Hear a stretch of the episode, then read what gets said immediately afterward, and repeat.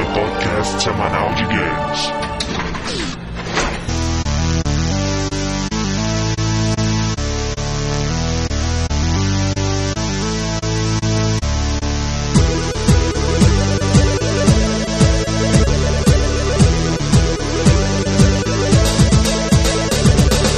Apertem Start, estão começando o 23 round do podcast Downloading e vamos para o nosso participante. André, executivo bilionário da indústria de games e 2008 é o ano do downloading Play da Game. Boa, boa. Aguardem. Agora. Yogo, caçador de zumbis estranhos que usa machados gigantes de Resident Evil. Devido a acontecimentos recentes, ainda não bem explicados, estou de luto. Fernando, produtor de evento de games level 0. Meus dois pontos de criatividade me impedem de criar um nome de evento mais chamativo do que o nome da cidade e mais termos clichês. Tóquio Game Show. Por quê? Porque é Tóquio. É Tóquio, é game e é show. Curiosidade, não é em Tóquio. Olha só, veja você. É tipo um Rock in Rio, né? Exatamente. Fica na cidade do lado, chama Shiba. Fica perto da Tokyo Disney, que também provavelmente não é em Tóquio. Yasuo, personagem secreto habilitado pela união de dois jogos, um bom e um ruim. Habilidade força sobre-humana para sobreviver a multidões. É, imagina. Então, cara, nesse podcast a gente vai falar sobre a Tokyo Game Show 2008, né? O último grande evento de games feitos para gamers, né, cara? O primeiro também, né, do ano. Exato. Tirando eventos específicos de empresas, a TGS é talvez o último aí focado assim pros jogadores, que tem cosplays e aquela farra toda, etc, né? Pelo menos alguém tá pensando nos jogadores, né, cara? Porque Exato. a E3 foi triste. E para isso, cara, a gente vai contar aqui com a presença do nosso mais novo correspondente que conferiu a TGS em primeira mão lá em Shiba e não em Tóquio, né? O Yasu, cara, muito bem-vindo aí. O prazer. Esse cast vai ser dividido em dois blocos. No primeiro a gente vai ouvir as histórias aí do Yas, né? Ver o que ele achou e tudo mais, as impressões dele sobre o evento de modo geral. E no segundo bloco a gente fala sobre as empresas, sobre os destaques da feira e tudo mais. Exatamente. Então, logo após a leitura de e-mails, comentários, daqui a pouco a gente volta. Se tão rápido você nem vai perceber.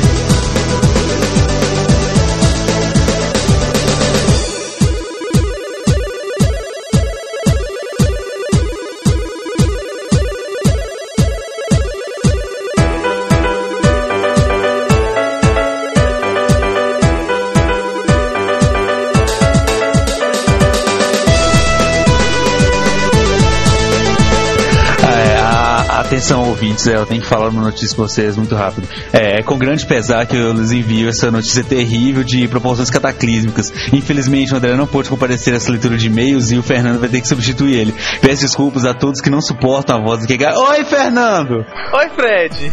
Olá, cara, você por aqui? Pois é. Fred, vamos para mais uma leitura de e-mails. Estou aqui com o Fred e... Longos dias e belas noites a todos os ouvintes.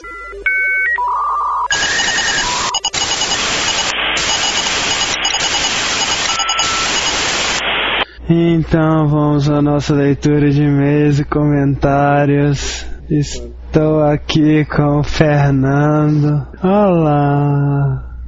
Olá, André. Como vai você?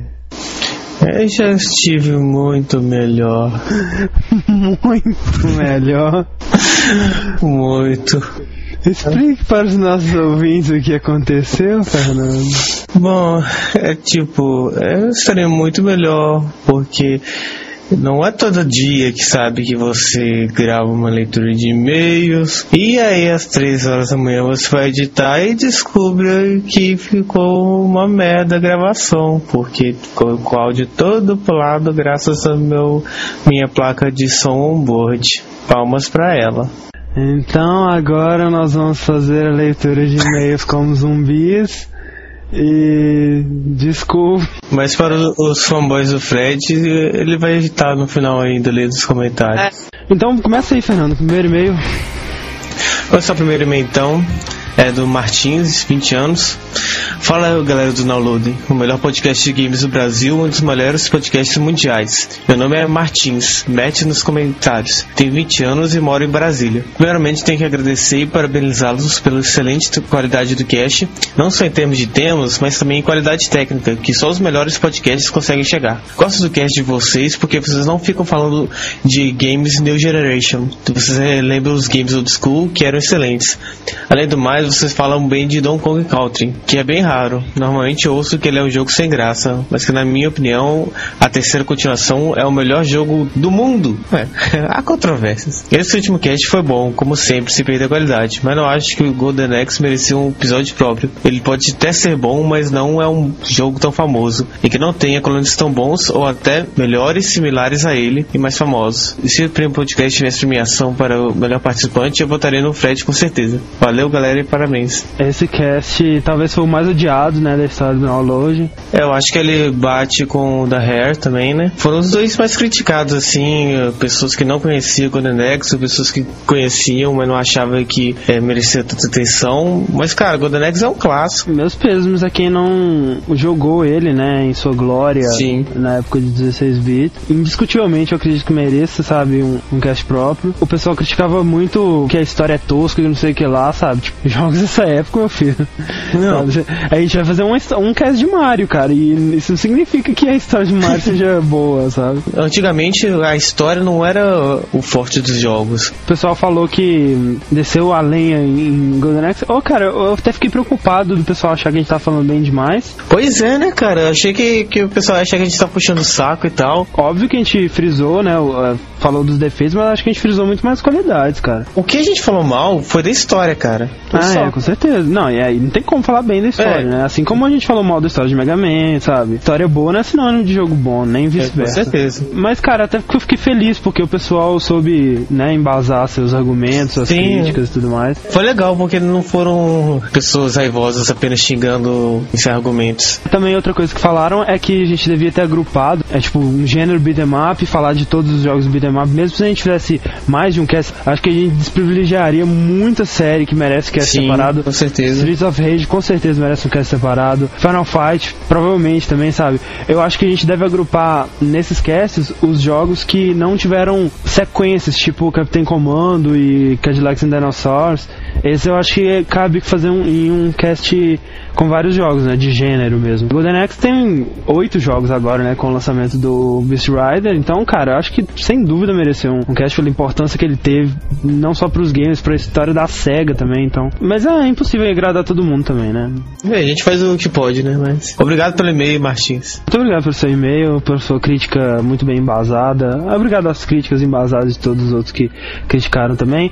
Aliás, né, é sempre bom receber crítica, porque se a gente receber elogio demais, a gente fica metido. Igual o Fred. Igual o Fred, é verdade. Ele não lê e-mails, aí fica mentidinho daquele jeito, toda estrela. Vamos então para o próximo e-mail, que é do Marcelo Melo, 32 anos, Nagano, Japão. Apesar de nunca ter comentado, acompanho o podcast desde o round 1. Como o round 22 tratou de um jogo que marcou minha adolescência, resolvi comentar. O podcast, como de costume, estava com uma qualidade técnica impecável e com ótimo humor de sempre. Eu joguei muito esse jogo no fliperama, a ponto de na época ter decorado todas as sequências de inimigos e consegui terminar o jogo sem perder nenhuma vida. No arcade tinha um bug que possibilitava começar cada fase com todas as barras de life. Para tanto, na fase bônus você tinha que golpear seu companheiro até que ele ficasse sem nenhuma barra de life. Feito isso, na fase seguinte, eh, você estaria com todas as barras de life completas. Eu nunca soube disso, talvez desse jeito eu também conseguiria terminar. Sem se perder né? Trapaceiro, você tem orgulho disso? No mais, nada mais. Ah, Fernando, esse trem seu eu te falar, velho. Criei é, um paradigma diferente. Uma nova era da racionalidade. Então continue nos mandando e-mail, já que esse foi o primeiro. É verdade, né? O primeiro de muitos, né? Então, obrigado, Marcelo Melo. Você poderia escrever pra gente, já que você, se você for na TGS, né? Já que esse cast é sobre a TGS, É verdade. você poderia dar um depoimento. Então, próximo e-mail, Fernando. de Ulisses Castro, aos 21 anos. Primeiramente, estou enviando esse e-mail para parabenizar vocês pelo ótimo podcast e também pelo site, que, na minha opinião, só deixa a desejar aos megabogas tipo GameSpot e IGN. Meu Deus. Estamos sendo bem comparados, né? Aqui eles escrevem um profissional formado pelos videogames e, graças aos mesmos, adquiri minhas principais habilidades profissionais, informática e inglês. Golden Axe é uma série memorável que merece retorno. Como falo para meus amigos, um dia a Nintendo comprará a SEGA e reviverá todos os clássicos de uma geração. Jogar Alex Kidd novamente ia ser foda. Jogar Alex Kidd no Wii não... não com certeza eu ia inventar um, uma luva pro Wii, né? Ah, é verdade, meu Pra Deus. fazer o pé do papel tesoura, cara. Gostaria que um dia vocês fizessem um podcast de jogos inzeráveis, que foram por muito tempo a causa de joypads arremessados e, e choros por parte de muitos gamers. E também de alívio, como se tirasse o piano das costas para quem conseguiu terminar. Um desses fatos da geração PlayStation terminar um jogo sem save como Control 1 ou Super Ghosts and Ghosts. Ou You Have to Burn the Rope. Ou You Have to Burn the Hope, é claro. É um bom tema, né? Jogos miseráveis, tipo, aqueles jogos difíceis demais. Recado de sempre, né? Votem no Prêmio Podcast, já estamos aí bem perto do final agora, né? Vocês estão fazendo aí? Vocês estão o quê? Ouvindo podcast? Comendo, dormindo? Não, cara, você tem que votar. Vota no Prêmio Podcast Download. Deixa também votar nos nossos parceiros, né? Nerdcast, RapaduraCast, é, Guanabara e o Monalisa. E também nossos parceiraços de Jabacast, o Dotcast, o QG Podcast. E também o AnimeCast, né, cara? Que finalmente voltou das suas fériasinhas, né? Exatamente. Site novo, vocês aproveitem e, dão uma passada lá, né? É www.animecast.info. É, tá aí embaixo, né? Podcast sobre animes e cultura otaku de, de modo geral. Estrearam um novo site com um podcast fodástico de Berserk, cara. Um dos melhores animes que eu já vi na minha vida. Então ouçam lá, o Animecast é bem legal. Então é isso, né? Fiquem aí com o finalzinho da leitura de e-mails com o Fred, o que deu pra salvar depois do nosso podcast, né? Próximo comentário, por favor. Próximo comentário, então, do Marcelo Santos. Aliás, estou no aguardo do podcast sobre Monkey Island. Esse jogo era demais e fica como sugestão um podcast sobre Blizzard, pois não sei como uma empresa com quatro jogos faz tanto sucesso. Deve ser coisa do diabo mesmo. KKK. É. Nem tem a ver- muito a ver, assim, né, com o nosso, com o nosso assunto, mas, cara, muita gente, meu, pedidos em massa, cara, toneladas. Assim, nu, sabe? Muitos pedidos sobre a Blizzard, cara. Tem muita gente pedindo mesmo.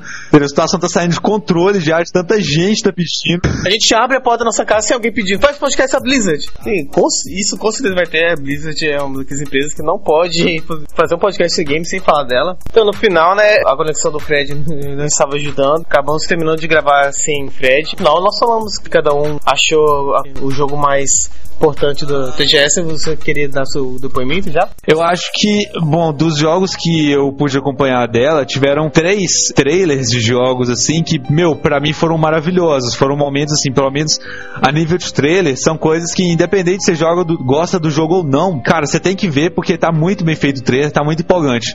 Né? É Street Fighter 4, Resident Evil 5, né, que nós já comentamos muito também, né?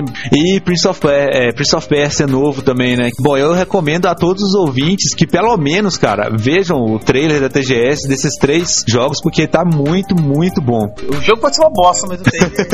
É, tipo, o trailer sempre dá um jeito, né?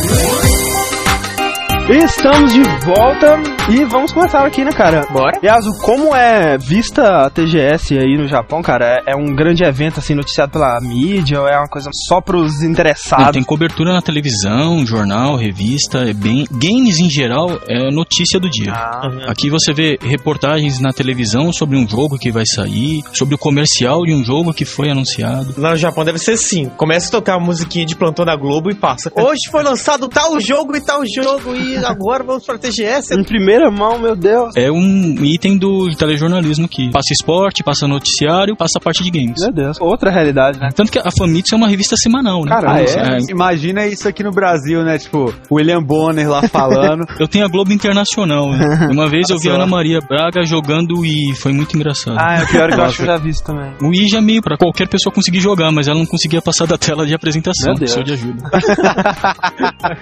Não, pera aí. Loira. Palmas Maria Palmas, Braga, cara. palmas. Palmas. Então, Yas, conta aí pra gente desde a viagem. Viagem foi Por favor, sofrida. Começa com Era Uma Vez. Era uma vez um descendente japonês no Japão que decidiu ir pra Tokyo Game Show. E começa com a brilhante ideia de ir de ônibus. É uma pequena viagem de 12 horas. Meu Deus. É, É, quase como viajar de São Paulo pra Sergipe de ônibus, sabe? Aquelas viação Sei como é é. Aquelas São Geral. Acredito que o ônibus aí seja um pouco mais confortável ou não. Não, é muito, muito mais. Aqui as fileiras são individuais. Não- ninguém senta do seu lado. Cara, Que é Doido, sonho. cara. Não tem a tiazinha do seu lado querendo conversar, É. babando no seu Não, não. ombro. Só que o cara que tava do meu lado, ele tem uma. Eu não me lembro o nome dessa doença. Uma, que a pessoa, quando tá dormindo, ela começa a ranger os dentes. Bruxito. Nossa. Bru, isso. Cara, era horrível. O cara ficar do meu lado. Que horrível, cara. Cara, é muito jogo de terror. Chegando em Tóquio, dormi um pouco, corri pra Tóquio Game Show. Aí cheguei lá, a primeira coisa que você descobre que as 128 mil pessoas resolveram ir no primeiro dia e entrar ao mesmo tempo, né? Porque é muita gente. Pronto, não tem mais como piorar e chove, né? E, claro, choveu.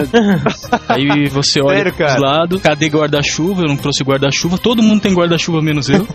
A fila dava uma volta no próprio evento. Aí, enfim, consegui chegar dentro da Tokyo Game Show, né? Primeiro stand já é o da SEGA, vazio, porque as pessoas primeiro correram pros stands da Capcom e da Square Enix, Ah, né? óbvio. E eu, de cara com o da SEGA, já saí testando já e a partir daí foi correr, testar, tirar foto. Ela foi quatro dias, né? Sendo que os dois primeiros foram fechados pra imprensa, né? E os outros dois foi pros gamers, né? Pro público. Essa é uma alternativa boa, né? Melhor pros dois, né, cara? Porque se fizer uma coisa só pros jornalistas, fica chato. Se fizer uma coisa misturada demais, também atrapalha os dois. Na verdade, o que o povo mais quer mesmo é ir lá e jogar, né? É. Logo quando você entra, você tem a sensação de estar entrando na E3 que você via nas revistas antigamente, sabe? Sim. São aqueles stands gigantescos, Cara. lindos, bem iluminado, cheio de efeitos especiais, Fantástico, né, telões. cara? Eu tava vendo fotos aqui, o stand do Phoenix Wright, cara. Era um tribunal mesmo, né? Exatamente, exatamente. Muito Uma série legal, de DS lá. É daí pra cima, viu? O próprio stand da SEGA, por exemplo, os dois jogos que estavam com mais destaque, Yakuza, e um jogo que chama 428, é um point click com atores reais. Sério, cara? Provavelmente não vai pro ocidente. É bem japonês mesmo. Saiu pra PlayStation 3, eu acho que o ano passado, e agora tá saindo pra mim. Caramba, velho. Inclusive, a Tokyo Game Show tem um pouco disso ainda. Apesar dela tentar se passar como um evento mundial, ela ainda tem muito jogo pro público japonês, jogos que só vão ser lançados aqui. Mais pro próximo bloco a gente vai falar mais a fundo disso, né? As próprias conferências, assim, elas falaram muito do mercado japonês mesmo, né? Agora, de stand mesmo, os mais bonitos eram da SEGA, da Konami, da Capcom era muito bonito o stand, da Square Enix chamava muita atenção, mas não era tão bonito. A Capcom tava prometendo muito nesse TGS, né, cara? A Capcom, acho que foi a empresa que eu vi todas as filas ficarem fechadas. Nossa. Era tanta gente querendo jogar que eles tinham que fechar a fila porque não cabia gente na fila. Caramba, Tinha né, que esperar algumas pessoas saírem pra você poder entrar na fila. Tinha a fila da fila. né? Meu Deus. né? Isso é bizarro. Em muitos lugares não era permitido tirar foto, muito menos filmar. O stand da Sony era uma coisa assim, você não podia chegar perto com câmera. Meu Deus. O cara já colocava a mão na frente. Se é só pra imprensa, era só você mostrar o seu crachá do downloading lá, pô. É verdade. É. Ó, calma, ano que vem eu quero ir como imprensa, hein? Pô, com certeza. Quero ir nos dois dias anteriores. Inclusive, teve um fato bem curioso. Eu tava no stand da Namco, aí puxei a câmera, posicionei, comecei a filmar. Quando eu comecei, um dos atendentes veio de lado, assim, e baixou a câmera. Do nada. Isso tá filmado, inclusive. E falou pra mim desligar. Mas na hora eu gelei muito, porque eu, eu comentei até com vocês, eu joguei há pouco tempo Fatal Frame. Aham. Aquilo foi muito Fatal Frame. Na hora eu tremi inteiro. Entendeu? Imagina. Nossa, foi igualzinho. Por que você não tirou foto dele, né? Aí ele desaparecia. É verdade. Se você desse um zero shot nele, ele. Eu vi um americano sendo retirado do evento por uns três seguranças. Caramba, o que será que ele tá fazendo? Tá filmando também? O cara baixou minha câmera, eu olhei pro lado, vi o cara sendo expulso, eu falei, opa, pera aí, deixa eu guardar essa câmera aqui, tô só olhando. Inclusive, o stand do Xbox, eu esqueci de falar, tava muito bonito também, tava bem visitado. Nas Tokyo Game Shows anteriores, era bem vazio. É, pois é, né, cara? Uma coisa legal, lá teve bastante apresentações de jogo com os criadores, com... Aham. A parada deles revelarem o Sephiroth e o Old Snake pro Little Big Planet foi pra imprensa só ou foi pro público? Quando revelou foi pra imprensa, mas tava lá a mostra pro Ah, público. tá. Inclusive tinha dois bonequinhos assim do. Aham. Eles tinham que colocar isso pra vender. É verdade. Eu tirei foto da parte de vendas lá. Muita coisa legal pra comprar. Loja da Square Enix, da Capcom bombando, mas. Fila pra você pagar, né? Exatamente. Tinha É. então uma fila absurda pra entrar na Pois loja. é. Eu falei, eu não vou pegar Pra fila comprar, né? Mas tinha, por exemplo, a roupa completa do Leon pra você se vestir Meu igualzinho. Deus, velho. Os itens de Caraca. Mega Man também tava bem legal. Acabei tendo a decisão de não vou comer aqui, só vou comer quando acabar o Ah. evento. né? Mas a Microsoft fez uma promoção. Se você jogasse dois jogos, três jogos das empresas pro Xbox, você ganhava um salgadinho. Então eu comi salgadinho, foi o que salvou. Ah, e teve alguma promoção, algum concurso assim, das próprias empresas? Brinde uma penca. Eu vi alguém distribuindo brinde, saía capotando o japonês e pegando. Chegava na voadora, né? Não chegou. Ah, meu, meu, meu. Então fala aí pra gente os jogos que você jogou, impressões assim, sobre eles. Vamos lá, jogos de luta, primeiro. É, pode ser. O Street Fighter 4 eu não joguei porque eu joguei já no fliperama Ah, aqui. Mas ah, pelo que eu vi é. que eles adicionaram o Akuma, né? E a Sakura. Aham. Eu não gostei muito do jogo no arcade. Ficou abaixo das expectativas que eu tinha. Dá aquele efeito visual diferente que é mostrado no trailer quando você usa um ataque especial? Ou quando você dá aqui knockout no Você cara? diz de aquele. Parece tinta? É, parece uma Parece pintura. pintado? É. Então, esse efeito é um soco que você dá no, no outro personagem. Alguns especiais dão esse efeito, mas não são todos não. Muitos dão efeito de câmera. Jogo de luta tinha esse, tinha o Capcom vs Tatsunoko. Que é bizarro e provavelmente nunca vai vir pra cá. Existe a possibilidade de esse jogo sair no E ocidente. ele vai vir pra cá como Capcom versus outras pessoas, né? Porque ninguém sabe quem é Tatsunoko. Eu quero conversa japoneses. Ah, A jogabilidade tá muito interessante, lembra muito Marvel vs Capcom 2. é aquela coisa mais exagerada, né? A velocidade, inclusive, eu achei melhor do que Street Fighter 4. Ele é o quê? Ele é 2D, 3D? Como é que é? 2D com alguns efeitos 3D. Os personagens eu não consegui identificar, eu acho que é só 3D mesmo. Mas é um 3D muito detalhado a ponto de confundir com 2D. E o jogo que chamou a atenção de luta mesmo, que foi o grande jogo de luta lá, foi The King of Fighters. Ah, Esse eu tive que entrar na Cara. fila e algumas pessoas ficaram intimidadas. Eram oito arcades e só tinha versus. Então era sempre você lutando contra outra pessoa. Me impressionou muito. Eu Acho que o melhor jogo de luta que eu joguei. É mesmo. O, o que tinha de impressionante nele? Porque pelo trailer que eu vi, há, sei lá, algumas semanas atrás, eu, ah, beleza, né? King of Fighters e tal. Mas assim, Então, Os gráficos foram ele- totalmente refeitos, né? Exatamente. A primeira coisa que me chamou a atenção foi a evolução dos personagens mesmo, Uhum. né? Ao, ao contrário do próprio Street Fighter 4, que foi bem conservador, e você vê os personagens como são desde Street Fighter 2, pro The King of Fighters, a evolução dos personagens é bem visível. Uhum. Então você vê personagens que ficaram mais fortes, outros que ficaram mais fracos, e isso reflete na aparência e na jogabilidade. Ah, o- o Ralph, que todo mundo comenta que tá muito bombado, a jogabilidade dele mudou, ele tá mais pesado, Ah. ele é ágil, mas pra você pular uma magia, por exemplo, é muito mais difícil. Isso me chamou muita atenção, a, ousadia de mudar. né? Aham. Graficamente, É que- que o jogo arriscar, né, impressiona muito. De longe, você não consegue definir se é 2D ou 3D. É uma coisa muito bonita mesmo. É o que eu esperava de Street Fighter 4. Uhum. É uma evolução de fato, né? É, eu achei impressionante isso, né? Pela primeira vez aí, eles fizeram do zero mesmo. Outra coisa curiosa é que na demo que estava disponível lá, não existia barra de especial.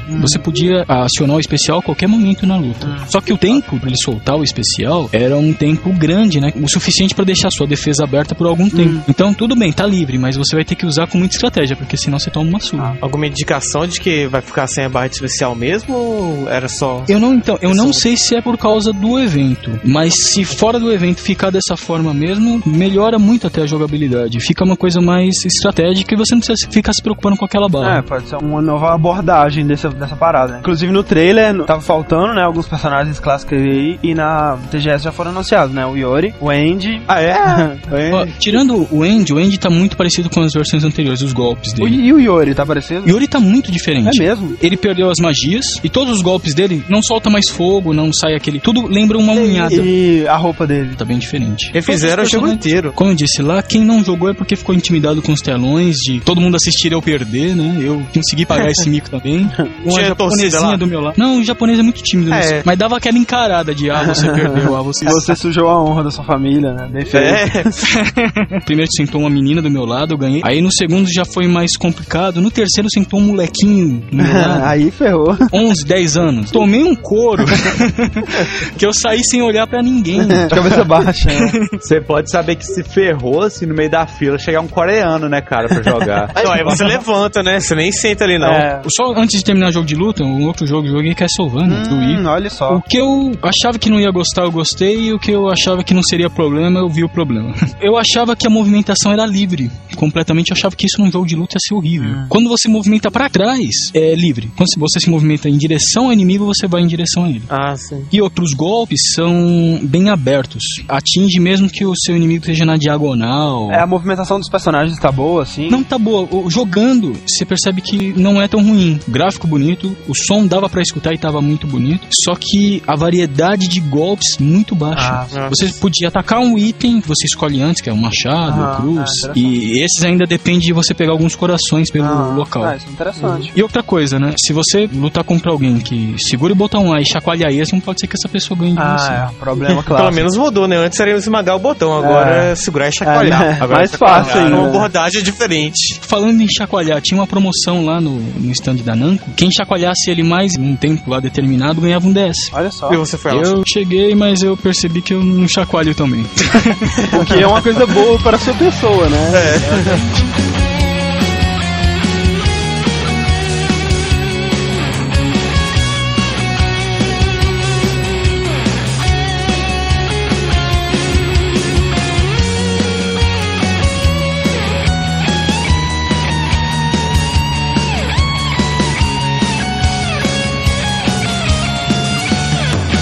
Então vamos lá, outros jogos que você jogou aí, ação, aventura. Vamos lá, começar com Ninja Blade. Pô, é, do exclusivo, boa, Xbox 360. Muito efeito de luz, o jogo é bonito até. Tem bastante efeito de luz, mas eu achei o visual meio poluído, ah, meio carregado. Muita coisa? Muita coisa, isso. E ele, conforme você vai jogando, fica parecendo genérico demais. É o que eu achei pelo trailer. É aquela parada, né? Aquela ação frenética, um monte de Quick Time Event, né? Aquelas paradinhas de você apertar o botão na hora bastante. certa. Bastante. Slow motion, né? Exato. E esmagamento de botão, né? Então, achei. Chefe tipo, gigante gigantes. Isso. Então, se ele não tivesse os concorrentes que ele tinha pra jogos de, de ação lá, ele teria se destacado. É, se não existisse God of War e Devil May Cry, ele teria sido Não, destacado. se ele tivesse lançado uns 10 anos atrás, né, ele ia ser um hit.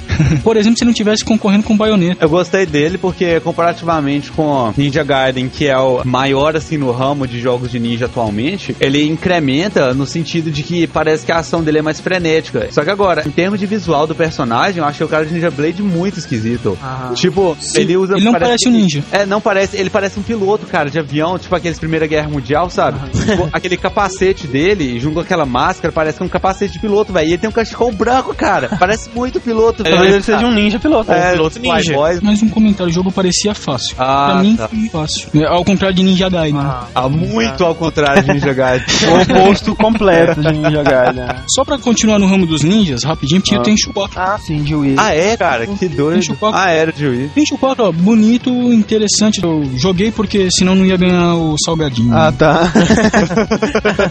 Eu achei muito bom. A violência dele é bem, bem Violenta. diferente do que a gente vê normalmente no Ah, Wii, tá. né? O que eu achei estranho foram os controles Ah, mesmo. Vai, pra sair da moita, pra atacar o cara, chacoalha o controle. Se você chacoalhar, na verdade, você vai tirar a folha da É. moita. Não, não achei muito algumas coisas ali. Mas me lembrou muito, na verdade, o Manhunt. Ah, sim. Chega escondido, chacoalha o remote, mata o cara. Muito menos Metal Gear, muito mais Manhunt, pra falar a verdade. Mas ainda assim, um bom jogo. Ah. Bom jogo mesmo. É, uma boa, né? Uma, uma série renomada, né? Tem Shu aí, exclusivo pro Wii, é, um, é um uma boa aquisição, né, cara? Ele ainda preza pelo stealth, que nem nos outros jogos da série. Preza, preza. Bayonetta, nossa, o jogo é muito bonito. Acho que do- dos jogos de ação que eu joguei, talvez o mais bonito. Lembra muito Devil May Cry. É, É. é Devil May Cry mulher. Eles tentam falar que não. Ah, cara, até o mesmo criador, então não tem por que esconder. É. É o Dante Miguel. Só que o gráfico muito mais bonito. A jogabilidade muito, muito interessante. Mas é- ela é estranha. Eles tentam passar uma imagem de sexy dela. A câmera passa por baixo É, da virilha dela. Mas eu não consigo achar aquela mulher sexy. Eu acho ela estranha. ela se veste que nem uma galinha. Ela tem o cabelo da Amy Winehouse, pô. Ela tira com o pé. É, muito É, viajado. japoneses, né? Japoneses têm esses gostos estranhos. Ela tá descalço? Não! Isso, cara? O sapato dela é um, um revólver. É. muito estranho, assim, é um jogo estranho. Tirando isso, muito bom mesmo. Acho que do- dos jogos de ação que eu joguei, o melhor talvez. E o Bionic Commando. Ah, sim, tava sendo bem criticado. E... Continua sendo criticado, É. né? Eles não gostaram ainda do, do ganchinho. Lembra muito o Homem-Aranha quando ele tá. Cara, os produtores estão ficando putos com isso. Todo mundo, ah, Homem-Aranha, né? Não, Homem-Aranha não, porra.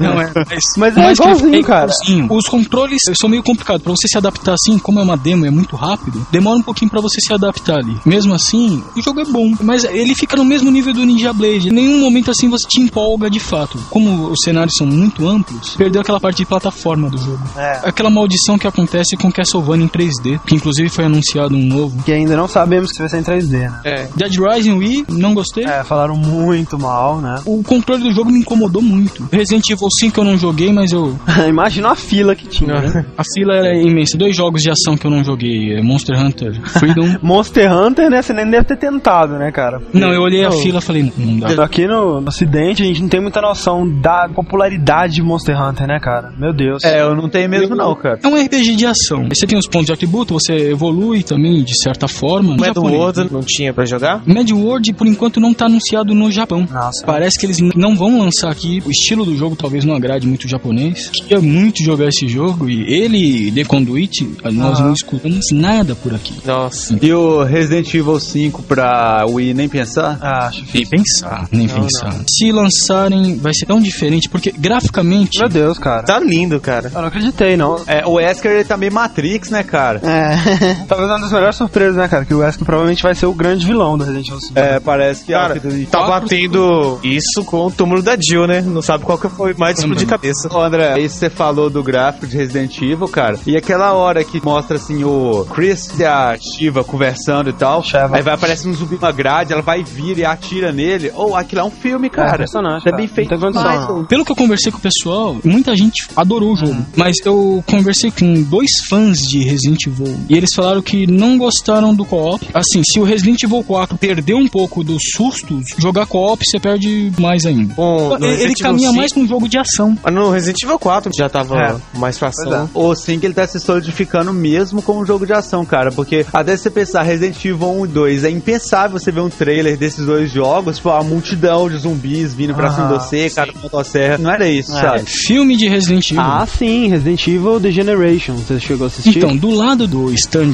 do Resident Evil 5, tinha um standzinho do filme de Resident Evil. Um trailer especial, mais longo um pouco, pra TGS. Aí no Japão ele tá em japonês ou em inglês? Uau. Olha, trailer tava dublado em inglês com legenda em japonês. Ah, que pena. Todo jogo de Resident Evil sai assim aqui. É verdade. Olhando agora melhor, ele não é tão ruim quanto eu imaginava. Ah. É assistível. Acho que não estraga tanto a série, comparado com outros. É, não, é aquela parada. Eu vou assistir. Com... Cara, se saísse no cinema aqui, eu ia correndo? Só que eu tô com. né? Não, eu ia medo. andando, mas eu chegava. Sabe o que é triste? É, é que ele tava sendo exibido do lado do stand de Resident Evil 5. E você olhava os gráficos do jogo Exato. e os cara. gráficos do filme. E é muito triste. Não tinha como não comparar, né? O filme vai ser pro Wii?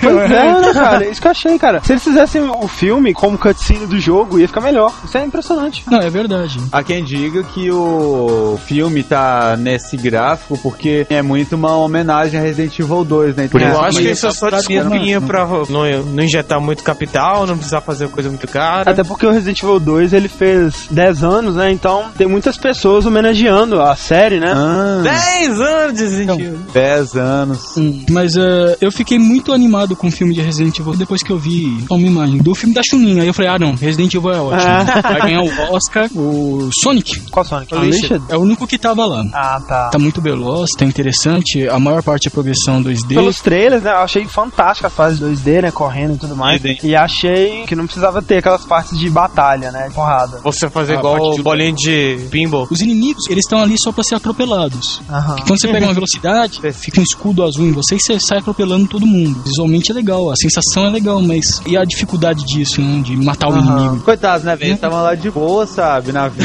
deles. Passa esse porco espinho azul. É, você vê só um borrão azul passando, assim, segundos depois, seu corpo é desintegrado, cara.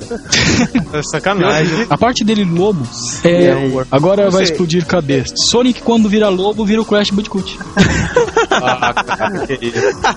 Cara, a jogabilidade lembra muito. Atacar com os braços, ele fica mais lento. E o cosplay de Sonic, você viu andando lá por perto? Um pior que o outro. Ah, não tem como, né? Sonic não a foi feito. do Sonic não é humana, né, cara? É que nem você tá fazendo um cosplay da Materazo, sabe, de Okami. Pô, Não. cara, você vai fazer, não tem É, como. mesma coisa que você tentar fazer um cosplay de uma pedra. e aquele Death Step da série? Você jogou? Ah, eu joguei. Você jogou, é mesmo? Meu Deus. Eu- Como é que é? Eu Como é pensei que é? comigo- Batucada. Eu pensei comigo antes de quando eu entrei na TGS. Se tiver algum jogo bizarro, sem fila, eu vou jogar. e o primeiro stand que eu vi foi da SEGA, já que eu fiz essa promessa pra mim, eu vou jogar. Basicamente, batucar na caixa. É, fazer um sambinha. Lembrou um pouco Donkey Kong. Aham. Você batia assim, o personagem ia andando, quando você batia com força, ele pulava. Só tinha esse minigame da corrida, né? Se eles conseguirem explorar isso bem, o WarioWare do, do É, Game ah. Boy, o que girava era uma mecânica muito simples, mas eles conseguiram fazer um jogo genial, talvez um dos É. melhores do WarioWare. O que o pessoal tá dizendo é que é divertido e que tem potencial também. né? Eu gostaria de ver eh, os outros minigames. Se for tudo muito nessa linha, não me impressionou em nada. E Os pinguins iriam conseguir jogar Let's tá? eu acho que até a Ana Maria Braga conseguiria jogar.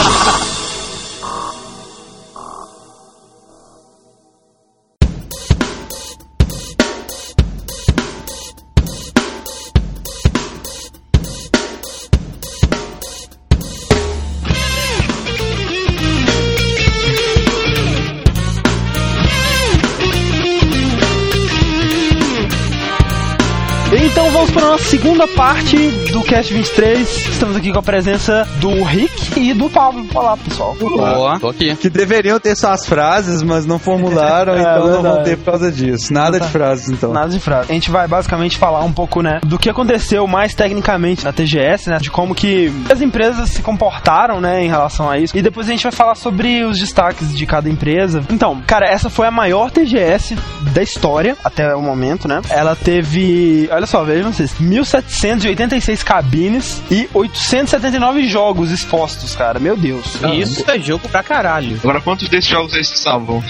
Pois é, 10. Ah, nem é, cara. Tiveram Exato. jogos bons TGS. Ah, são 11.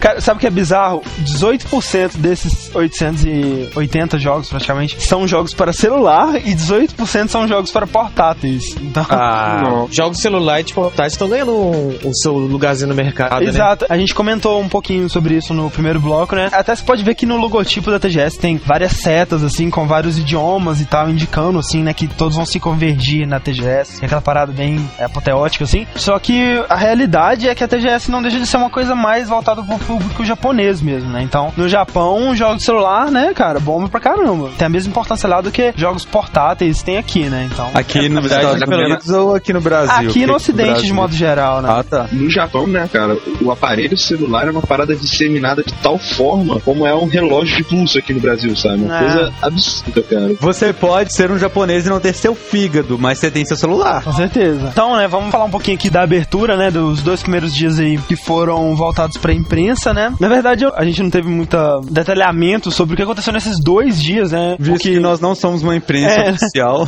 E mesmo em nossas pesquisas aí, a gente não conseguiu achar tanta coisa sobre o que tanto se fez nesses dois dias fechados à imprensa, Cara, né? eu queria ser da imprensa oficial só pra ver esses dois dias, velho. Eu não É. ia fazer matéria, não, sabe? Não escrever porcaria nenhuma, velho. Mas eu ia lá curtir. Foi exatamente isso que eles fizeram. Exato. Eles foram lá, curtiram e ninguém fez matéria nenhuma. Exato, o que parece é que os dias fechados pra imprensa foram quase iguais os dias abertos, só que só com jornalistas, então, para jornalistas Aham. poderem jogar. Ou então foram re- realmente fechados pra imprensa, que só a imprensa sabe o que aconteceu.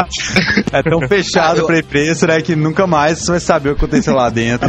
É, o que foi dito aqui morre aqui, né? É. Apareceu o Hideo Kojima dizendo assim pra imprensa: Olha, eu sou gay. Então, nossa, pode publicar. Mas não pode, não pode falar pra ninguém. Vamos então falar aqui da abertura do evento, né? Que aconteceu na quinta-feira, dia 8, né? E, cara, abriu com o Yoichi Wada, o presidente da Square, dando uma apresentação falando um pouco sobre a indústria de games no Oriente, no Japão principalmente, e as diferenças dentre as duas indústrias, né? O ocidental e o oriental. E assim, né, cara, ele é aqueles japoneses né? Já começou a apresentação falando assim: peço desculpas aos tradutores porque a minha apresentação será abstrata em conceito, né? Então você já vê, assim. E ele falou da importância deles manterem um nível bom de criatividade, né? Dentro da indústria dos games japoneses, porque é uma das coisas que mais diferencia a indústria japonesa da internacional, né? Ele chamou os designers de jogos de engenheiros de criatividade, né? Ele deu muita ênfase nisso. Está sempre criando coisas novas, que são uma coisa muito importante e tudo mais. Né? Preocupado com essa questão de indústria japonesa de jogos também, o Kojima deu uma palestra sobre isso também, né? Ele falou que se vocês compararem atualmente, a indústria de jogos americana superou a indústria de jogos japoneses. Principalmente porque a indústria de jogos americana está muito próxima do estilo hollywoodiano de fazer filmes e isso tá fazendo projetos muito cinematográficos que estão evoluindo pra caramba os jogos deles, Ah. sabe? Isso É. basicamente E- foi uma indireta pra Microsoft, né, cara? É, pode Cara, ser. eu acho que não. Eu posso dar uma, uma ideia, sei lá, bem pessoal minha. só Fala aí. Por favor. Quem sou eu para contra Kojima?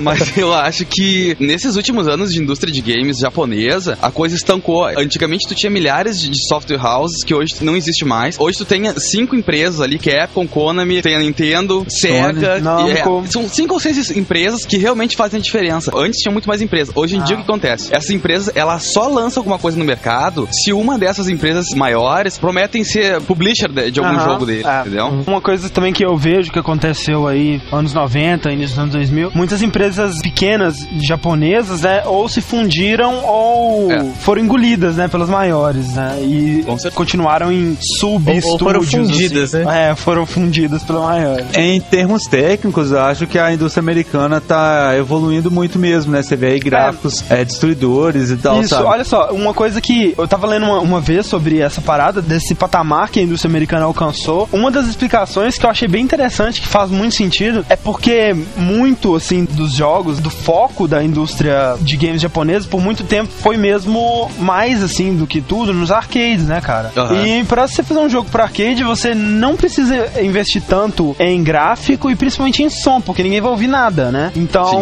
Ah, é. nesses, nesses quesitos técnicos, a indústria japonesa acabou ficando um pouco atrás. E eu acho que nós que já jogamos videogame há mais tempo, sei lá, a maioria do pessoal que ouve que começou a, a videogame da época do Super NES pra baixo, a primeira coisa que tu nota é que naquela época, quando tu falava de indústria americana, a primeira coisa que vinha na tua cabeça era EA Sports, cara. Era É. só esporte. É, não é, tinha. é verdade. Agora eu acho que o mercado americano tá entrando num estilo de jogo que antigamente era o Oriente que produzia. É, é verdade. Por outro lado, eu acho que uma vantagem que a indústria japonesa está tendo, e tá tendo muito atualmente, é que os jogos americanos estão sendo extremamente repetitivos, cara. É muito aquilo de você é fazer FPS em massa, é fazer clone de World of Warcraft em massa, sabe? É lançar, nossa, olha só esses gráficos muito bons e tal, mas aquela mesma história, sabe? Eles não saem daquele esquema, tipo, é assim o jogo e ponto final, sabe? Eles só querem evoluir tecnicamente, mas muitas vezes não se preocupam muito com esse conce- com o conceito mesmo do jogo, sabe? E em termos de design, a indústria japonesa tá anos luz na frente, né, cara? Porque eles são extremamente ousados pra fazer um jogo, cara. É, e é exatamente isso que o Yoichi Wada colocou, né, em pauta, essa importância da criatividade, porque o que difere mesmo a indústria japonesa da indústria ocidental é a criatividade, a ousadia de criar novos estilos de Aham, jogos, inclusive, aham. né, cara? Mas aí que tá, eu acho que até essas ideias de novos jogos, a coisa tá sendo tão copiada, tão manjada, que tudo que é lançamento que eu vejo que sai do Japão e com criatividade acaba caindo no mérito do casual. Ah, é verdade, atualmente tá assim mesmo. Caindo no mérito da piada mesmo. É, o É. Is, Let's Step, né? Tá aí.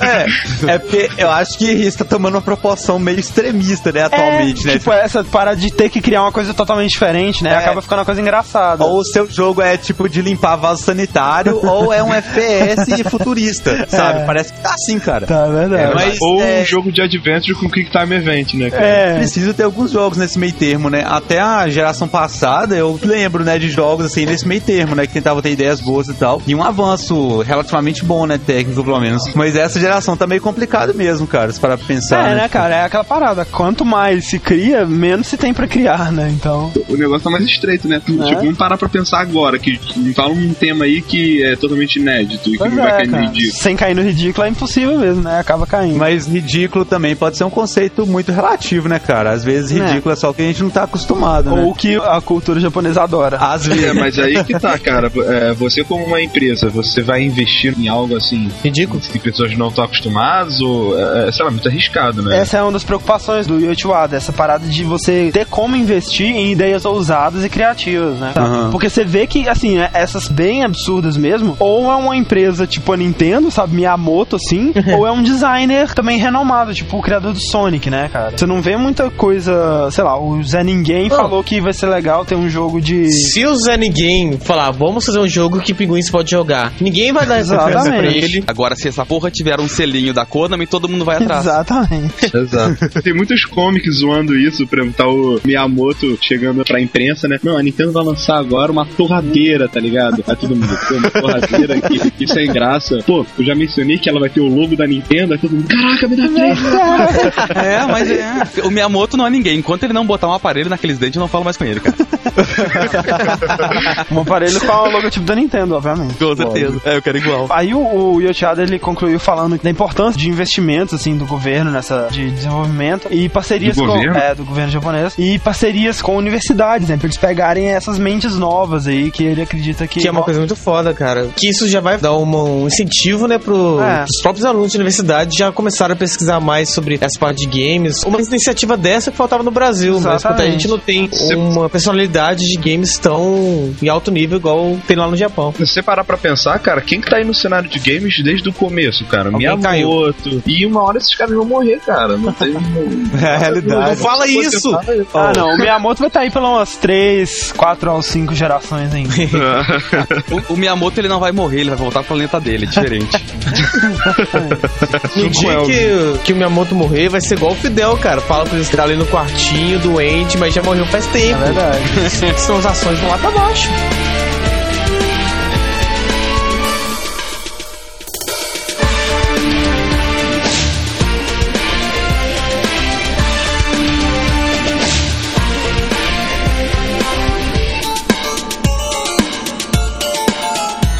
Em seguida começa uma mesa redonda, né? Uma, uma discussão entre três figuraças, que é o próprio Yoichi Wada, presidente da Square, Shin Nozawa, alguma coisa da Namco Bandai, e o Haruhiro Tsujimoto, que é também um figuraço da Capcom. Ou seja, né, pegou as três maiores empresas de jogos. Pera aí, É, Japão. as três maiores empresas, desculpa, mas Namco, Bandai, porra, o que que tá fazendo de bom ultimamente? Tá Pois vivendo é. de remake das, das, das obras É dela. verdade. Tipo Dragon Ball e Soul Calibur.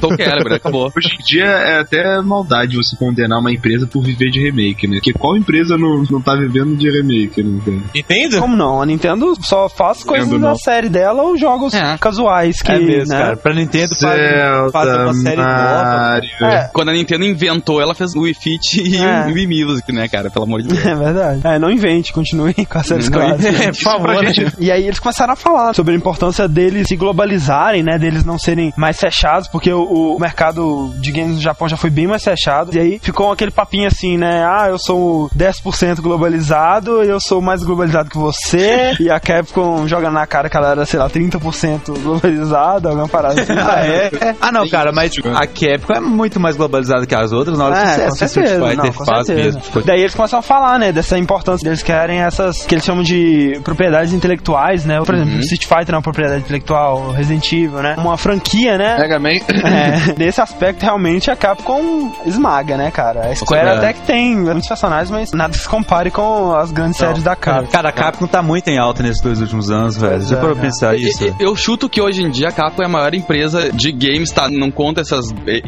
e Blizzard da vida que engloba 30, Aham. mas solitária eu acho que, e no Japão, eu acho que ela é a maior que tem, cara. Nada chega perto Deve dela. ser mesmo. Só de games, né? Isso, é, claro. E aí a Namco Bandai, ela soltou o seguinte... É, mas o nosso Tamagotchi foi um sucesso no mundo inteiro e é um Ah, Puta que personagem. pariu. E é um produto reconhecido mundialmente. Aí a Capcom soluça. Resident Evil. Ô, velho, Então- a Namco devia ter vergonha de ter inventado o Tamagotchi. Eles deviam ter apagar todas É, as é a provas Bandai, que na verdade, né? Ô, não interessa, cara. Ou, que nova, velho. Alguém já jogou aquele Tamagotchi para de On que saiu pro Wii? Não, cara. Ah, cara, que é isso, único é o tam- apesar de que eu não consigo entender por que que Dragon Ball vende jogo até hoje, ó. Cara, e vende, né? É que nem o Yasu tava falando, né? Dragon Ball lá é Chaves aqui, né? Não É importa verdade. quanto tempo passe. Ah, mas os jogos não são ruins, cara. do É, Dragon não, não só não, são feitos com Não, qualidade. mas o problema é que há três anos atrás lançaram um Dragon Ball com, meu, todos os personagens pra resgatar os dubladores originais. Fizeram oh, 3 mil personagens de Dragon Ball lá, velho. E continuaram lançando mais uns 5 jogos. Não, e de- agora, agora vai sair um que vai ter toda a história desde o primeiro Dragon Ball até o GT, parece. E vocês estão reclamando o quê? Aí botam um encanador, botam um trequinho de água nas costas e vende. Depois botam um cara na galáxia e vende. O lance é que o jogo do Mario. Nossa, eu tô defendendo o Mario, credo. O jogo do Mario, ele inova, velho, a cada jogo, sabe? Você muda É a jogabilidade de alguma forma e tal. Ô Fred, Ah. consegue o último Dragon Ball que saiu pro Wii, então. É um jogo de luta que você tem que ficar imitando os golpes do Dragon Ball pra fazer as, as magias. Aí tu vai achar engraçado. Esse jogo eu só jogo trancado no quarto sozinho, cara. de Não, com Não, certeza. não, a pergunta que não quer calar.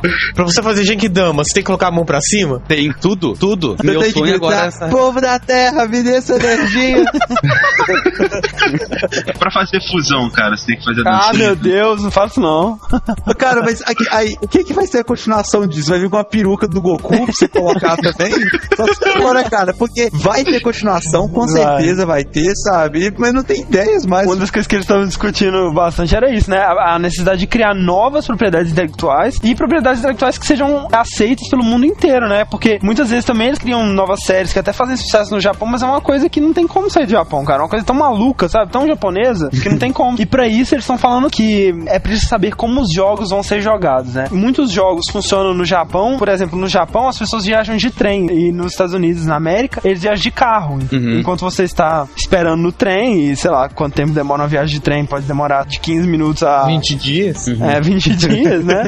Você vai jogando seu jogo. Agora, enquanto você tá no carro, não tem como, né? Só se tiver no É, isso é- engarrafamento, né? Cara, isso no Japão é muito comum, até porque lá tu não pode falar no celular, por exemplo. É desrespeito, e tu não olha no rosto das outras pessoas, que é desrespeito também. Lá ter carro é caríssimo. Mais alguma coisa aí de conferências, entrevistas? A, a- a Sony disse que estava feliz pela alta venda do Xbox no Japão, porque isso ajuda a promover a alta definição nos videogames. Ou seja, era mais ou menos como, já que quem tá em primeiro é o Wii, que então faça o público ter gosto pela alta definição e por um produto de qualidade, vamos dizer assim, né? Não que o Wii não tenha qualidade, mas que tenha um gosto por qualidade gráfica, porque assim, quem sabe, a gente consiga entrar de novo no mercado de igual para Será, igual. cara? Será que ela falou isso do fundo do coração mesmo? Eu acho que Olha, eu até acho que sim, acho que até que foi uma coisa bem sensata. Cara, querendo ou não, por mais que o 360 e o PS3 vendam bem, eles não estão chegando nem perto das vendas que o Wii faz, cara. Então acho que se tu conseguir promover alta definição, o público vai acabar querendo um console da nova geração e aí, quem sabe, talvez a Sony volte a vender alguma coisa com o PlayStation 3, já que tá tão em baixa, né? É, assim, o que parece, né, cara, é que o japonês realmente não tá nem aí pra graça. Eu acho que a, a diferença maior é o seguinte: o cara pode até comprar o 360 dele e o PS3 dele, mas ele já tem o Wii dele, entendeu? Então, vamos falar um pouco das empresas, né, paradamente aqui da Microsoft, Sony e Nintendo, né? Nintendo não esteve presente, né, oficialmente na TGS, né? Uhum. Não é a primeira vez que isso acontece. Mas é que antigamente ela não aparecia porque a Nintendo fazia um evento paralelo depois da TGS sempre. Um evento dela. Ah, tá. E aí eles pararam com essa jogada desse evento, até porque os videogames dele estavam meio em baixa. Não sei se Ah. agora com o Wii voltando em alta eles não vão fazer algo, algo semelhante. O Yasu comentou alguma coisa comigo com o André na primeira vez que a gente estava falando com ele, que a Nintendo ela estava segurando os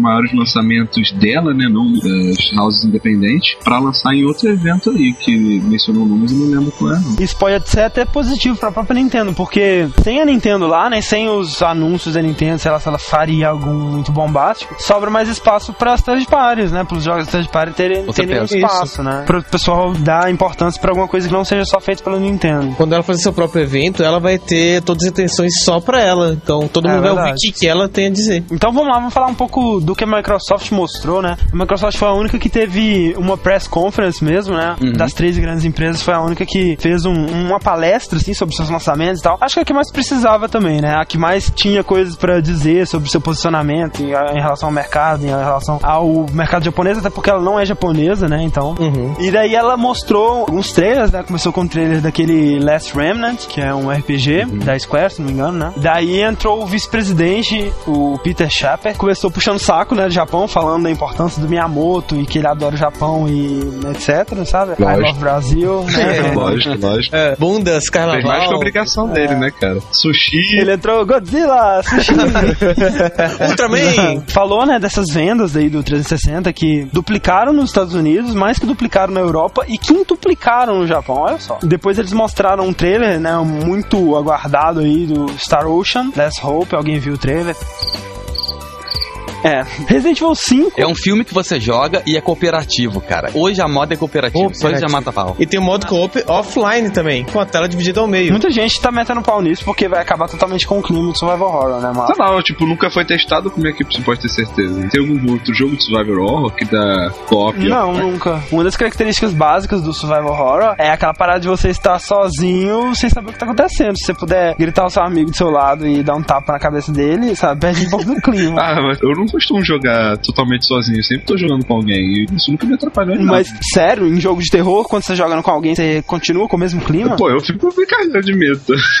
Não, eu, eu, cara, quando eu tô jogando jogo de terror com uma pessoa perto de mim, eu praticamente não sinto medo de quase nada. Perde totalmente o clima. Sério? Como a gente comentou, né? Um dos trailers mostrados aparecia que a Jill tinha morrido, né, cara? Apareceu o túmulo da Jill. Cara, Resident Evil foi engraçado, que o primeiro trailer que saiu, eu fiquei animadaço. Aí saiu Aham. aquela gameplay lá, em game lá no, na E3. Aí Exatamente. Eu, aí eu dei aquela brochada. Também foi assim. Aí exatamente. depois saiu de novo esse trailer da TGS eu animei de novo, cara. Fiquei maluco. O gráfico tá muito bonito, a história parece que tá envolvente, né? E, assim, eu acho que um idiota chamado Fred disse no outro podcast sobre a 3 que Ah, essa mulher não tem nada a ver. O que, que ela tá fazendo aí? e aposto que ele tem mudado já a sua impressão sobre Mudei. ela. É, tá lá.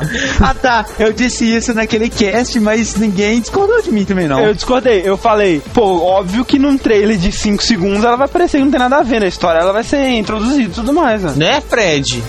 Não gostei muito daquela agente nada a ver, não. Achei ela meio nada a ver demais, sabe? Ah, é lógico, você viu ela a primeira vez assim, você nem sabe história nem Eu nada. que fizeram um objetivo, então, né? Uma gente nada a ver, você achou meio nada a ver, conseguiram o que eles queriam, então. não, mas não era pra ser tão nada a ver, assim, não, entendeu? Né, Fred? Aparentemente vai ter a Sherry, né, cara? A Sherry de Resident Evil 2. Em seguida tivemos notícia bombástica, meu Deus, o Tekken 6, né? Que já tá no Japão há muito tempo. Vai sair também para Xbox 360, não vai ser exclusivo de PS3. Como a gente disse no News, né? O exclusivo de PS3 vai ser a versão atualizada. A Sony tá sofrendo muito disso atualmente, né, velho? Tipo, ela tá perdendo milhares de exclusividades, assim, e ganhando um- uma versão um pouco mais estendida pra ela, sabe? Daí a Microsoft mostrou algumas novidades assim do, do Live Arcade pro Japão, né? Vai ter alguns joguinhos tipo Space Invaders Extreme, Arcanoid Live, Metal Slug 7, King of Fighters 98, R-Type Dimensions. Mostraram também um pouco do novo dashboard, né? Do Xbox Live, vai sair dia 19 de novembro, né? Paulo? Muito legal. E aí vai vir com uma coisa muito legal que eu ainda não entendi muito bem, mas que tu vai poder copiar o jogo pra dentro do HD do Xbox 360. A Olha, minha- olha aí, minha- preparando o terreno pra botar Metal Gear Solid aí pro 360. Não, a minha, du- a minha dúvida é a seguinte: se eu alugar um jogo agora nessas locadoras, eu posso copiar pro meu HD, será? Se precisar da mídia ficar ali, então pra que poder copiar o jogo? Será que eles querem aumentar a pirataria pra dar uma alavancada nas vendas do console? Agora, falando sério, isso é uma coisa que eu acredito. que Se desbloqueassem o PlayStation 3, cara, ia acabar metade dos fanboys que tu vê em site. De 360, né? Todo mundo ia voltar pra Não, Sony. ia vender que nem água. Com certeza. Pelo menos o console ia, né, cara? E então, cara, aí eles finalmente mostram alguma coisa de Halo, né? Dos novos projetos de Halo aí, que ficou faltando na E3, eles falaram nada de Halo na Nada. E3. Tinha o demo lá, né, de Halo Wars, mostrando a jogabilidade e tudo mais, Sim. que é um jogo de estratégia, né, RTS. E aí eles mostraram a nova campanha aí, a expansão, whatever, spin-off de Halo 3, Halo 3 Recon, né, que vai ser jogado com um novo soldado, não vai ser o Master Chief, e um CG fantástico, né, cara, muito bem feito, muito Ó, legal. mas te falar que, sei lá, acho que vai ser uma bola fora esse jogo aí. Os fanboys que gostam mesmo da série, o que eles ficam babando é com o Master Chief, cara. Porque ele é o cara mesmo, tá ligado? Você vê que todo mundo depende dele. Se olhar, o cara é igual o Master Chief, só que a armadura dele é de outra cor É. só, cara. Mas ele é o Master Chief É. disfarçado. Eu só não gostei do que eles disseram que vai mudar a jogabilidade, que vai ter mais o lance de Stealth, né? furtividade. É, é verdade. E aí eu não sei, eu acho que isso perde um pouco a característica que eu gosto do Halo, que Do é Halo. sair matando todo mundo, sem precisar olhar, sem precisar ler historinha e no final tu que te vire. o Halo é, é- realmente essa é uma das características básicas dele, que é o FPS de ação pura. Pô, teve o, o Night Night Nights 2, Night Night Eu nem Night. sei o que é isso, que jogo é esse. Night, Night, é cara, o esse? nome dele pronuncia Night Night Night Night Night, enfim. 989 Nights. Isso aí. Tomara que consiga limpar o fracasso do primeiro, né? Eu nem sei que jogo é esse. Cara, é um jogo muito legal, com uma mulher muito legal, que foi dando uns pulinhos muito legal. Só que.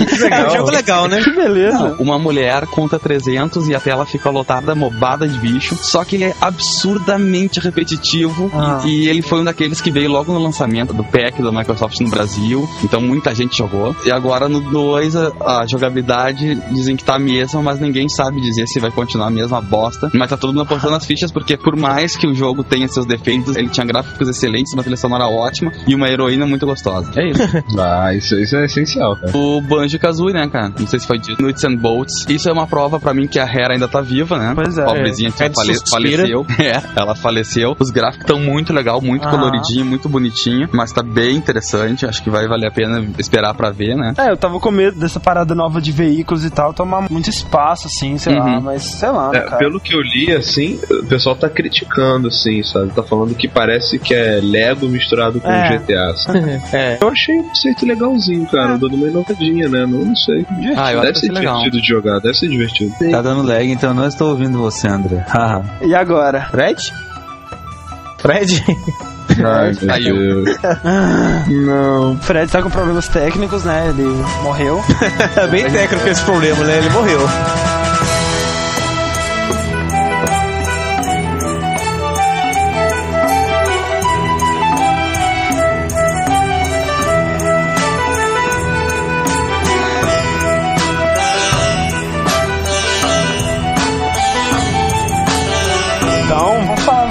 Da Sony, então, né, cara? Foi mostrado aí, apesar dela não ter tido uma conferência, mostrar os trailers dela e falar bem e puxar o saco do console e falar que 2008 é o ano do PS3. Só tá faltando um pouco disso, né, cara? Ela precisa recuperar um pouco da autoestima dela, porque... É verdade. Eu acho que ela tá muito abalada desde a E3, né? Ah. Ninguém mais tá acreditando nela. Ah, eu acredito, cara. Uma das coisas mais interessantes aí, cara, é que o Home finalmente estava jogável, né? Pra você experimentá-lo. Só que assim, né? Home não é um jogo, né? então você não tinha nada pra fazer lá. Pô, Tava... o Home já tá disponível, o beta pro pessoal. Quem se inscreveu pode usar já, né? Eu recebi no meu Play 3 aqui e tava brincando, assim. Mas é a mesma coisa que tá no TGS. É uma merda por enquanto. É um. O Home nada mais é do que o Second Life, só que sem a parte da Aham. sacanagem. Ou seja, ninguém vai andar de pau pela rua, sabe? Ninguém vai comer ninguém. Eu acho que na, na TGS mesmo não tinha nem a possibilidade de chat ainda. É. Na Home é legal que tu tem um apartamento, quando tu tá lá, tu ganha É. um apartamento. Bah, o, o gráfico da Home é o que o Second Life quis ser, assim. É muito legal. Sabe o que eu faria se eu fosse a Sony, cara? Eu ia fazer o home, só que tipo GTA, tá ligado? Tipo,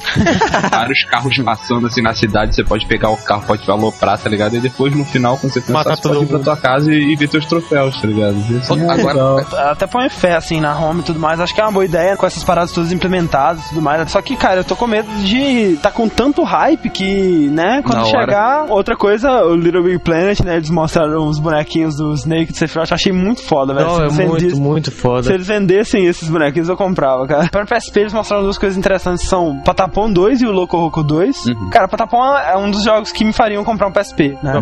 E-. Parece ser muito legal, cara. Loco Roco, você sabe o que que é, né? Uhum. Você joga com uma melequinha, né? Uma bolinha colorida que se divide, né? Em vários pedacinhos e tudo mais. E o interessante dele é que você não controla a bolinha, né? Você controla o cenário. Você vai girando o cenário pra chegar nos lugares. E é muito legal, assim. Oh, muito, legal. Aquele joguinho bem divertido mesmo. E eu acho que outra coisa interessante que a Sony anunciou na TGS, ela vai disponibilizar jogos completos do PSP via PSN do PlayStation 3, né, cara? Outro jogo bem esperado aí que foi anunciado foi o Yakuza 3, né? Isso. Cara, eu não gostei nem do 1 nem do 2, mas. Eu vi dois vídeos do 3 que eles disponibilizaram e achei muito legal. Os gráficos estão surpreendentes, ainda mais porque a gente só jogou a versão de Play 2, né? Então não esperava nada maior. E cara, o protagonista é tudo, né, cara? Não adianta. E o mundo tá muito maior. O também. que o Yasu falou é que ele achou muito impressionante a fidelidade em recriar Tóquio, sei lá, qual cidade do Japão que Uhum. é. Que tá bem fiel, assim, né? Ah, não, com certeza. O Resistance 2, que foi anunciado, que é super aguardado, né? Vai ter uma versão pra PSP. E quem Ah, é, em terceira pessoa, né, cara? Isso, vai ter uma forma de quem tem os dois jogos, né? Interagir. É, parece que ele vai ver o seu save do, do PS3 ou do PSP Isso. e vai te habilitar algumas coisas novas dentro do jogo. Isso. parada- Vai poder usar o, o controle do PS3 com o PSP, né? É quando tu liga o teu PSP na TV. Eu não entendi muito bem isso, eu acho uma coisa bem inútil, tá? Que coisa estúpida, né, cara? Você vai lançar o jogo pra você jogar no- com um controle e na TV, É. você faz o jogo por um console, É, pô. A Sony pensa em mim, que sou um cara que joga o PSP em casa e leva o PlayStation 2 pra jogar no ônibus. PlayStation 3. Boa, muito bom. Nós tivemos um- uma confirmação, né, de que eles estão vindo downloading. Você viu, né, André? Vai sair pro PSP o jogo Undead Knights, que você vai controlar uma horda de zumbis. Olha só, veja você. Veja você. Então vamos pra Nintendo, né? Vamos. Cara, pra mim o principal destaque da Nintendo aí foi Monster Hunter 3. Monster né? Hunter. Tri. Não, é Monster Hunter 3 3. Tri legal. Primeiro, bizarro, né? A Sony perdendo mais um jogo aí. Pois é, é importante, saiu, era do PSP, e foi uma coisa foda, né? Porque o 1 não vendeu muito bem, aí o 2 saiu só no Japão, É. e o 3 exclusivo pra Wii, usando o Emote, quer dizer, perdeu mais É, um. mais um aí. É assim, né, cara? Monster Hunter, como a gente disse no primeiro bloco, é um sucesso estrondoso no Japão e aqui a gente não tem muita noção, né? Aí é muito bom o jogo, gente. Cara, achei um dos melhores gráficos pro Wii até hoje, cara. Tá muito bonito, tá Com muito certeza. legal. Outro anunciado aí, No More Heroes 2, né? Só mostrou um teaserzinho básico. Outro jogo que foi mostrado, né? Tinha o demo pra você jogar lá. Dead Rising. Caraca, vai ser sinistro. Pois é, agora o pessoal tá metendo a lenha nele, porque o que que é legal de Dead Rising, né, cara? Aquela multidão de zumbis, né? O Wii não tem capacidade pra processar isso. Isso, eu tava lendo um cara da Kotaku falando, o máximo de zumbis que ele viu ao mesmo tempo foram sete. Nossa, não é nada. O legal de Dead Rising é aquela multidão. Porque assim, um zumbi sozinho, ele não é difícil. Ele é lento e lerdo, você mete a katana no olho dele e acabou, entendeu? Até seis zumbis sozinhos não são. Exato, então, é, o que faz o Dead Rising ser divertido e desafiador é aquela multidão de 500 vídeo, zumbis ao mesmo tempo. É, Só cortar metade dos sprites de cada zumbi. é verdade. Zumbi da cintura pra cima, tá ligado? Esse, Aí não vão ser mais sete, vão ser Não, 14. t- tira o cenário, tira o cenário. Troca zumbi pro Pokémon, que é menor e deu, É cara, enche a tela. Pokémon Rising. É, troca zumbi por fantasminhas do Pac-Man, então. o Sin Punishment 2, né? Que vai Ah, ser é. em disco, na final das contas, porque todo mundo achava que ia ser de WiiWare. E, e se vai ser em disco, quer dizer que a coisa vai ser boa, vai ter uns gráficos porrada, né? Jogada, Uhum. né? É, isso no mundo do Wii, né? Mas. Ah, mas cara, Não, mas- você viu o trailer do Monster Hunter? Tá foda, cara. Tá, Tá, pau tá bem pau. legal. Eu sou fã da Nintendo, ouviu, Thiago? Eu sou fã da Nintendo. É, acho boa. que é muito legal. cara, eu, eu não sei porque eu sou tanto da Nintendo, se eu também sou fã dela, cara. Ah, mas é legal zoar a Nintendo, né, cara? E aí, ó, pra quem gosta das séries mais antigas e relembra o PlayStation 1, também foi anunciado o Vigilante 8 Arcade, Vigilante Sério? 8, pra quem conhece. No Arcade Vigilante pra Wii. 8, cara. Pra- Nossa, eu é. adorava esse jogo. É, pro Wii, em embora o nome dele seja arcade, é pro Wii. Vai ser uma sequência, vai ser um remake? Não vai ser uma sequência, Olha todo só, novo. Então vamos lá. Rick, pra você, qual foi o maior destaque da TGS, Rick? A Sony perdendo mais. não, brincadeira, brincadeira. É The King of Fighter mesmo, cara. É um jogo que eu gosto muito e que faz muito tempo que eu não, não vejo uma, uma inovação assim de peso. Ah, Fernando? Pra não falar os mais clichês, então eu, eu falo Monster Hunter 3, cara. Eu achei os gráficos muito lindo, muito foda e é um jogo que faria eu comprar um. Veja você, né, cara? A Nintendo saiu muito melhor sem a sua presença do que com ela, provavelmente, né? Já que se ela tivesse lá, ela ia falar Wii Music, Wii Music, Wii Music. Pablo, qual foi o seu... Eu acho que cada feira dessas não tem como ter um destaque, cara. Pra- não dizer que eu sou nintendista ou o que for, eu tenho que puxar um de cada um, cara. Eu acho que assim, ó, pra mim, Nintendo, como todo mundo já falou, eu vou ter que repetir, né? O Monster Hunter, não tem como negar, o jogo tá excelente, não parece que eu tenho um Wii em casa. E pela primeira vez alguém voltou a pensar na Nintendo como Não, peraí, peraí. Você falou que o jogo tá excelente porque parece que você não tem um Wii em casa aí. É, mas é. Cara, mas é, é. Pô, o que, Depois- quando você pensa em Wii, que você pensa Wii Fit, Wii Sports, né? É, Quando sabe, lança um depois- jogo bom assim, parece que você não tem Wii em casa, exatamente. Ó, pra Play 3 não tem, Little Big Planet vai ser a sensação do momento. com certeza. embora eu acho que eu não vou conseguir jogar aquela bosta porque eu não tenho criatividade, não adianta. e pro 360, né? Vou ter que puxar a sardinha pro Fable 2, que é outro que eu tô aguardando há anos e que eu quero essa porra desse cooperativo desde o início. Eu não quero que me atualização É, depois e- começou a ter. e, inclusive a gente não falou, né, do Fable 2, É, né, ver- mas... que vergonha, né, cara? Mas É. enfim. E o meu, cara, assim, de longe, né? Desculpa aí, mas Resident Evil 5. Cara, TGS desse ano tava boa como todas, né, cara? Eu acho que todo é, que é aquela feira, parada, né? É a última grande feira, assim, pensando nos jogadores mesmo, né? Não só na imprensa. Não que ela tenha sido ultra bombástica com revelações de cair o queixo, né? Como outras feiras já foram, mas teve farra, teve jogos, teve demos Isso. legais, teve trailers novos, revelações e a mística da TGS tava lá. Pelo menos ela teve tudo que a E3 deveria ter e não teve, né, cara? Então é isso, né? A gente fica por aqui essa semana. Agradecemos a, a presença, né? Mais uma vez do Yaso, que não está conosco mais, mas coitado, né? Ele teve que tirar um dia de folga. É, E do Fred, né, gente? É, o Fred, né? Que não está mais entre nós novamente. Mandem seus e-mails, comentários, o que vocês acharam da TGS, o que vocês acharam que faltou na TGS, o que vocês esperam da E3 ano que vem,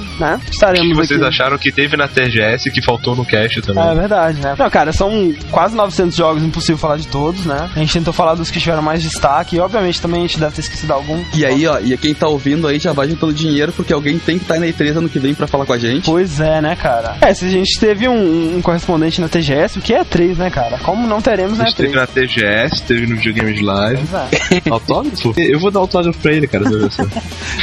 Beijinho na bochecha. Então é isso aí, até semana que vem e game over. Do mais nada mais. Adeus, sai.